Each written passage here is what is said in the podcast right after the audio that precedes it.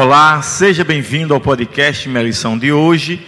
Estamos iniciando a 12 semana desta lição que tem o tema Educação e Redenção. O verso para memorizar de hoje está em Marcos 2, 27 e 28, que diz: E acrescentou: O sábado foi estabelecido por causa do homem, e não o homem por causa do sábado, de sorte que o filho do homem é o Senhor também do sábado. Por isso, o tema de, desta semana será Sábado experimentando e vivendo o caráter de Deus. Eu tenho a companhia de Jason Araújo, que vai iniciar com oração. Vamos falar com Deus. Nosso bom Deus, querido Pai, te agradecemos porque podemos abrir livremente tua palavra. Que ela nos instrua e seja fonte de luz e vida para nós. Te rogamos por Jesus. Amém. Muito bem, a lição é, desta semana fala de maneira geral sobre o sábado. E o autor dessa lição de hoje começa falando de uma experiência, né, de uma experiência real e pessoal de alguém que teve, ao guardar o sábado, provar sua fé e ter esse momento experiencial é, e assim podendo ter um contato mais é, junto ali de Deus. São o sábado ele foi dado por Deus para, para essa experiência é, prática, né? Uma experiência didática. Sem dúvida. Deus é uma pessoa, ele gosta de se relacionar, se relacionar conosco pessoalmente. Então, aquele primeiro sábado que Adão e Eva viveram ali, e os diversos sábados que vieram em seguida, serviram para fortalecer o relacionamento entre Deus e as pessoas que o amam. A lição de hoje, de domingo, dia 13 de dezembro de 2020, é tempo para admirar.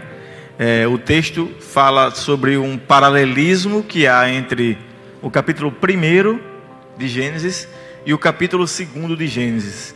O primeiro fala, o primeiro capítulo de Gênesis fala sobre a ação de Deus na criação, passo a passo, dia a dia, mas no segundo dia, é, é, essa é, é meio que paralelo, se repete um pouco, mas agora com a criação do homem e a apresentação daquele ambiente criado para o homem, né?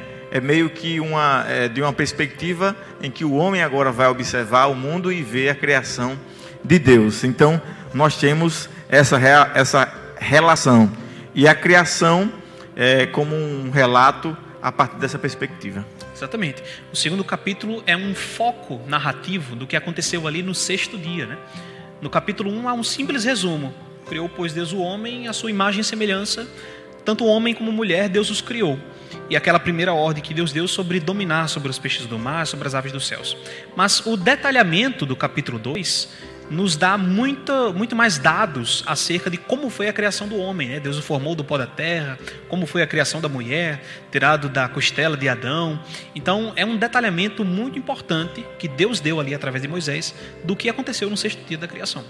E também os detalhes né, que que foram dados ao, ao, ao primeiro casal de poder observar. O sábado também é, foi dado para que o homem pudesse observar, e até a lição fala sobre admirar, perceber em cada detalhe a mão de Deus, né? as digitais do Criador, como ele fez cada item para que o homem pudesse parar, observar e ver o quanto esse Deus foi detalhista. Né? Nós podemos ver a, a variedade é, a variedade das plantas, das frutas, dos cereais, e esses detalhes são relatados nos, nos capítulos 1 e 2 de Gênesis. Então Deus tinha o intuito de mostrar de maneira detalhada a sua obra. Interessante que o livro de Hebreus diz que nós compreendemos que pela fé Deus criou todas as coisas que existem, né? Adão e Eva também participavam dessa realidade, porque eles não viram Deus criar. Como eles sabiam que Deus havia criado? Pela fé. Deus provavelmente relatou ao primeiro casal humano como foi a sua obra de criação, assim como ele relatou para Moisés, né? Então a gente já vê a beleza da criação, não apenas no que aparecia visualmente, mas até no próprio texto de Gênesis 1. Diz que a terra estava sem forma e vazia no começo, e o trabalho de Deus é reverter aquele estado, né? Ele dá forma ao que estava sem forma e preenche o que estava vazio. Ali nos três primeiros dias, Deus dá forma ao ambiente, e nos três últimos dias, ele preenche o que estava vazio de modo que cada dia tem o seu par. O primeiro é o par do quarto, o segundo é o par do quinto e o terceiro é o par do sexto. De toda semana, só tem um dia que fica sem par, que é justamente o sábado do sétimo dia, para admirar toda a obra da que criação. na poesia hebraica, né, o, o, o que fica sem par é o ponto alto, né? Exatamente. No quiasma, o que está sem par, o que está sozinho, o que não tem um paralelo, né? O quiasma é uma, é uma faz parte da literatura hebraica e é, é, sempre que há um separado é porque ele é o mais importante. É o destaque. É o destaque. Então nós temos o sétimo dia do Senhor como como destaque. E Jason, é, aplicando para nossas vidas hoje, né? O sábado também é um dia de admirar a obra de Deus. Sem dúvida. E é um desafio para nós no ambiente cinzento da, da urbanidade, né? Da urbanidade não, do urbano, da cidade, é, ter que parar um pouco e admirar a obra da criação. Nós de Natal temos o privilégio de termos aqui uma cidade muito bonita, exuberante, é, a natureza exuberante, né? Um litoral belíssimo.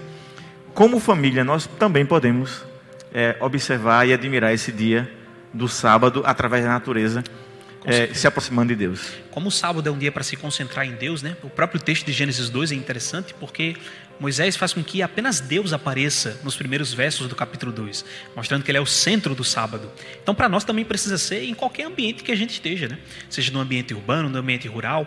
Claro que perto da natureza é mais fácil de admirar a criação de Deus, mas no ambiente urbano também nós podemos perceber na imagem e semelhança de Deus, na figura dos nossos irmãos quando vamos à igreja, na nossa Sim. família. É sempre muito importante voltar os pensamentos para Deus. comunidade, assim. né? Na comunidade, exatamente. Olha que já começamos um- numa bênção a nosso podcast dessa semana. Que você nos acompanhe. Um forte abraço e até o próximo podcast.